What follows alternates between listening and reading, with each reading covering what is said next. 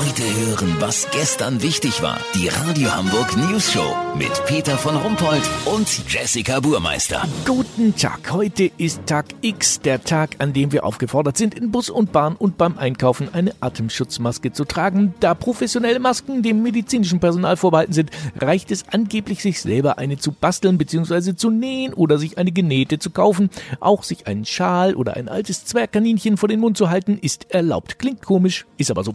Ein Kommentar zur Maskenpflicht ohne vernünftige Masken von Olli Hansen. Jo Leute, heute geht der Wahnsinn also los. Ich hab das Samstag schon mal testweise probiert. Meine Mutter hat mir aus dem alten HSV-Trikot so ein Ding genäht. Hat sie super gemacht, aber ich hab mir beim Auf- und Absetzen und zwischendurch beim Nasekratzen so oft im Gesicht rumgefingert wie die ganzen letzten vier Wochen nicht. Vielen Dank dafür. Ich meine, stellen wir uns das mal mit anderer Schutzkleidung vor. Zum Beispiel Motorradhelme. Ja, kann man sich auch selber basteln. Pudelmütze aufsetzen und einfach eine Klorolle drunter legen. Das dämpft den Aufprall. Oder einfach während der Fahrt mit der linken Hand einen Rucksack mit einem Kissen drin über den Kopf halten. Nehmen wir Schwimmwesten. Muss man nicht kaufen, kann man sich selber basteln. Bisschen Styropor aus der letzten Amazon- oder Salando-Sendung in ein altes T-Shirt einnähen.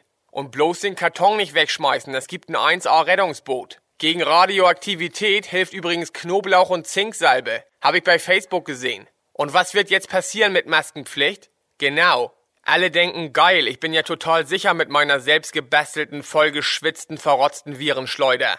Und dann?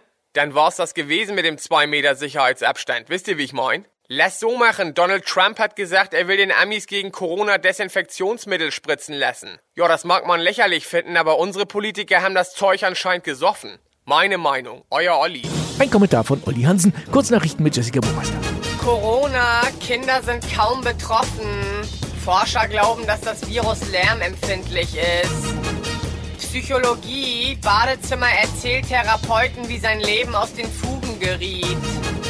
Hygieneinstitut Pinneberg. Es empfiehlt, die Masken nach dem Gebrauch im Backofen zu desinfizieren und hinterher mit Myrrhe und Weihrauch einzureiben. Das Wetter. Das Wetter wurde Ihnen präsentiert von Pansen. Einfach vors Gesicht halten und der Abstand ist euch sicher. Pansen. Jetzt überall, wo es Schweineohren gibt. Das war's von uns. Wir hören uns morgen wieder. Bleiben Sie gesund. Krank sind wir ja schon.